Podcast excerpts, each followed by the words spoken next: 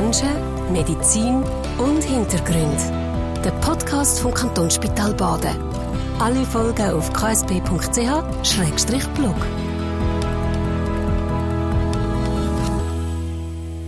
Herzlich willkommen beim Podcast vom KSB zum Thema Krebsfatigue.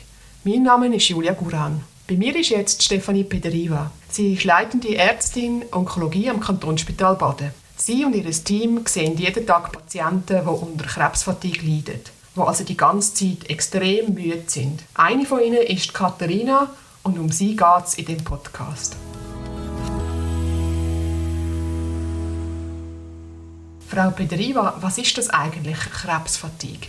Die Frage ist ausgezeichnet. Sie haben sie bereits in Ihrer Einführung etwas skizziert. Das ist im Prinzip das, äh, eine bleierne Müdigkeit, die die Patienten im Alltag beeinträchtigt. Aber ich möchte ganz klar betonen, es ist nicht nur die Müdigkeit, die wir alle kennen, wenn wir am Abend nach einem langen Tag müde sind und schlafen wollen, sondern diese Müdigkeit unterscheidet sich dadurch, dass sie beispielsweise schon ab dem Morgen auftritt, also auch nach einer sozusagen guten Nacht, einer Nacht mit Schlaf, die Patienten trotzdem weiterhin erschöpft sind, müde sind und durch das in ihrem Alltag eingeschränkt. Ich glaube, das ist auch ganz wichtig zu erwähnen. Nicht eine begleitete leichte Müdigkeit, sondern der Patient ist in seinem Alltag eingeschränkt.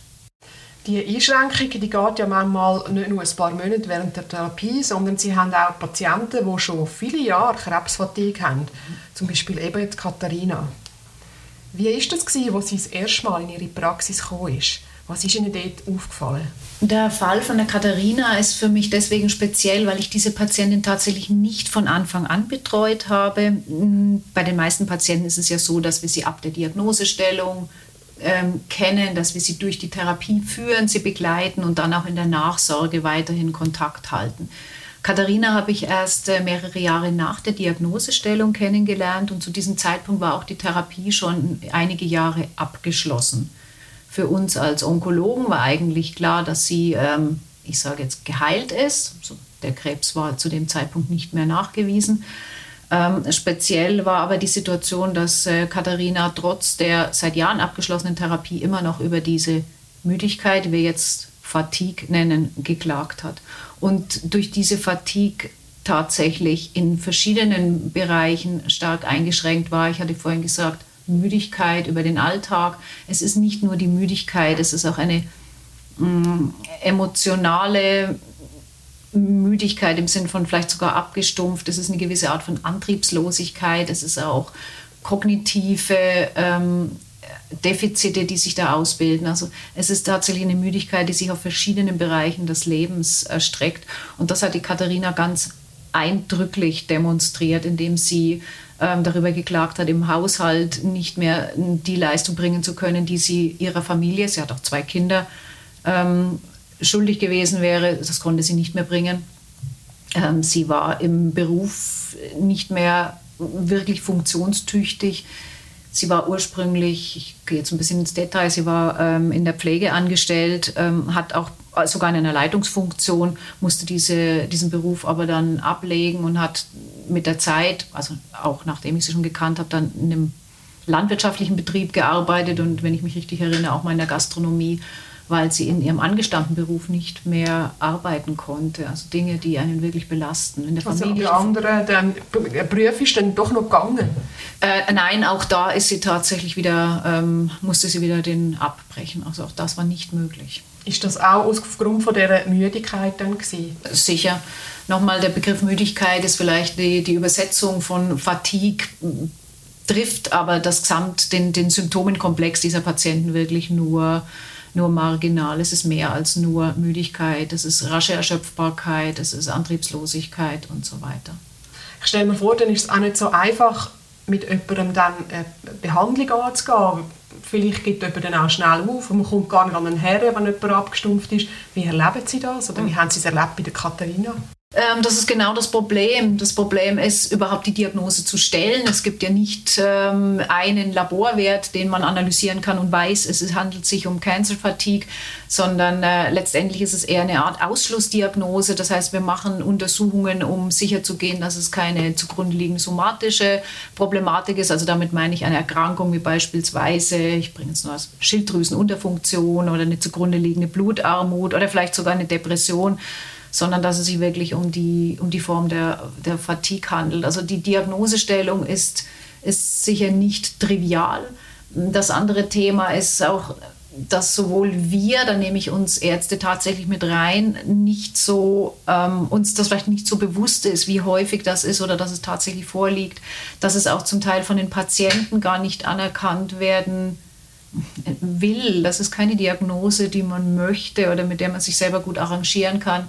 Ich erlebe natürlich auch Ablehnung aus dem Umfeld der Patienten oder ähm, auch Ungläubigkeit oder. Ist das bei der Katharina und ihrem Umfeld auch so gewesen? Auf jeden Fall. Ähm, ich habe zwar das Umfeld als sehr unterstützend erlebt. Der Ehemann war auch zum Beispiel bei der Erstkonsultation dabei.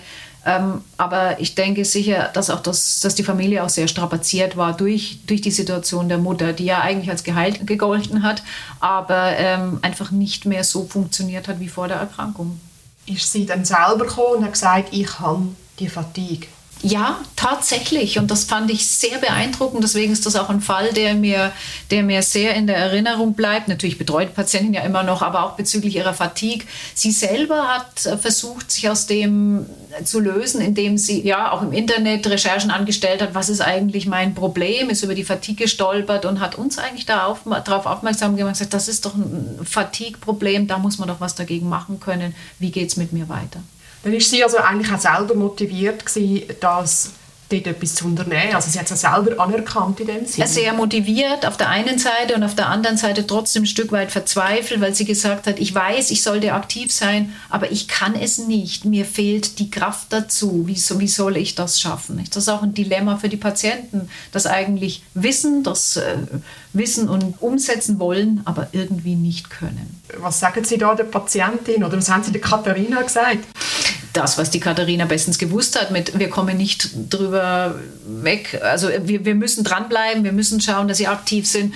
Und letztendlich wurde ihr dann ermöglicht, dass sie eine stationäre Rehabilitation hatte über mehrere Wochen, wo diese Aktivität institutionalisiert wurde. Für sie, sage ich mal so, dass sie wirklich wusste, was muss ich machen, wie oft muss ich es machen zusätzlich zu begleitender psychosozialer Unterstützung, psychoonkologischer Unterstützung und, ähm, sage ich noch, andere begleitender Maßnahmen, die sie letztendlich dann wirklich auch im Alltag ambulant umsetzen konnte. Also stationär bedeutet in dem Sinne, sie ist im Spital gewesen. In einer Rehabilitationsklinik, in Reha. dort weg von der Familie, wirklich mhm. und äh, hat dort übernachtet natürlich und war da voll in dieses Programm eingebunden. Und das sind dann ähm, intensive Programme mit äh, Physiotherapie, mit Bewegungstherapie, mit aber auch ähm, ja, um psychologischer Unterstützung, Gesprächstherapien einzeln in der Gruppe und so weiter. Also da hat sie einen rechten Marathon gemacht ja. in, dem, in dem Moment. Ja. Und das hat sie geschafft.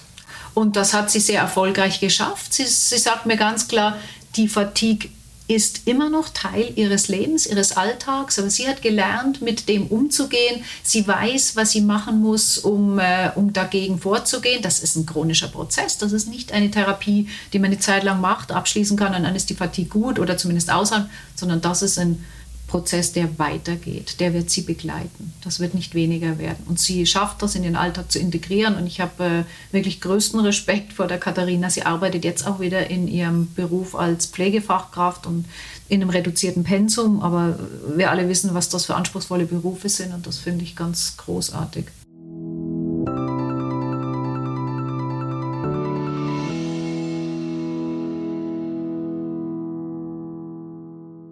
Das ist extrem beeindruckend, wenn man so ihre, ihre Geschichte anschaut.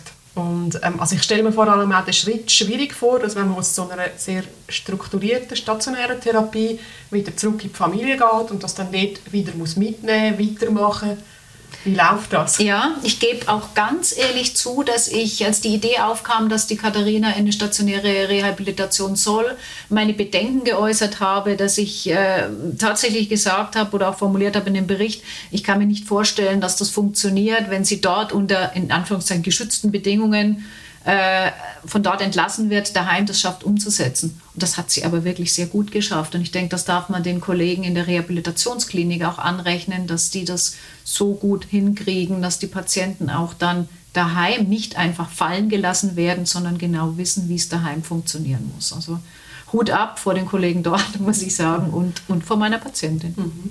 Was ist Ihr Rezept? Also ich frage jetzt bewusst, wie hat sie es geschafft? Ja, da müssten wir jetzt die Katharina fragen. Ja.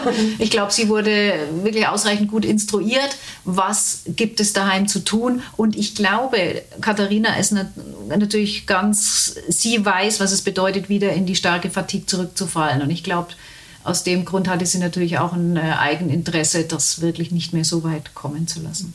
Was hat Sie denn am meisten beeindruckt an der Katharina? Dass sie trotz dieser, dieser ja, ich komme mit dem Wort Müdigkeit, Antriebslosigkeit, wirklich ganz unten zu sein und sich sicher auch häufig alleingelassen gefühlt zu haben, geschafft hat, mit viel, viel Eigeninitiative wieder rauszukommen. Und ich glaube, da ist sie, da ist sie eine Ausnahmepersönlichkeit. Das schaffen, glaube ich, viele nicht. Ich finde es großartig für alle Patienten, die es schaffen, aktiv mitzumachen, aber ich erlebe, dass sie viel intensive, begleitende ähm, Unterstützung brauchen.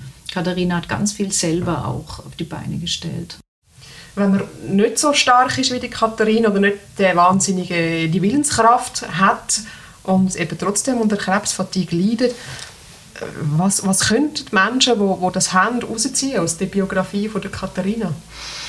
Ich glaube, vor allem sollten eigentlich wir ähm, medizinisches Personal daraus was ziehen, nämlich wirklich dieses Syndrom anzuerkennen, als für die Patienten erheblich einschränkt und von unserer Seite auch früher zur Seite stehen und die Patienten unterstützen. Ich denke, es ist fast zu viel verlangt, dem Patienten da so viel Eigeninitiative übergeben zu wollen.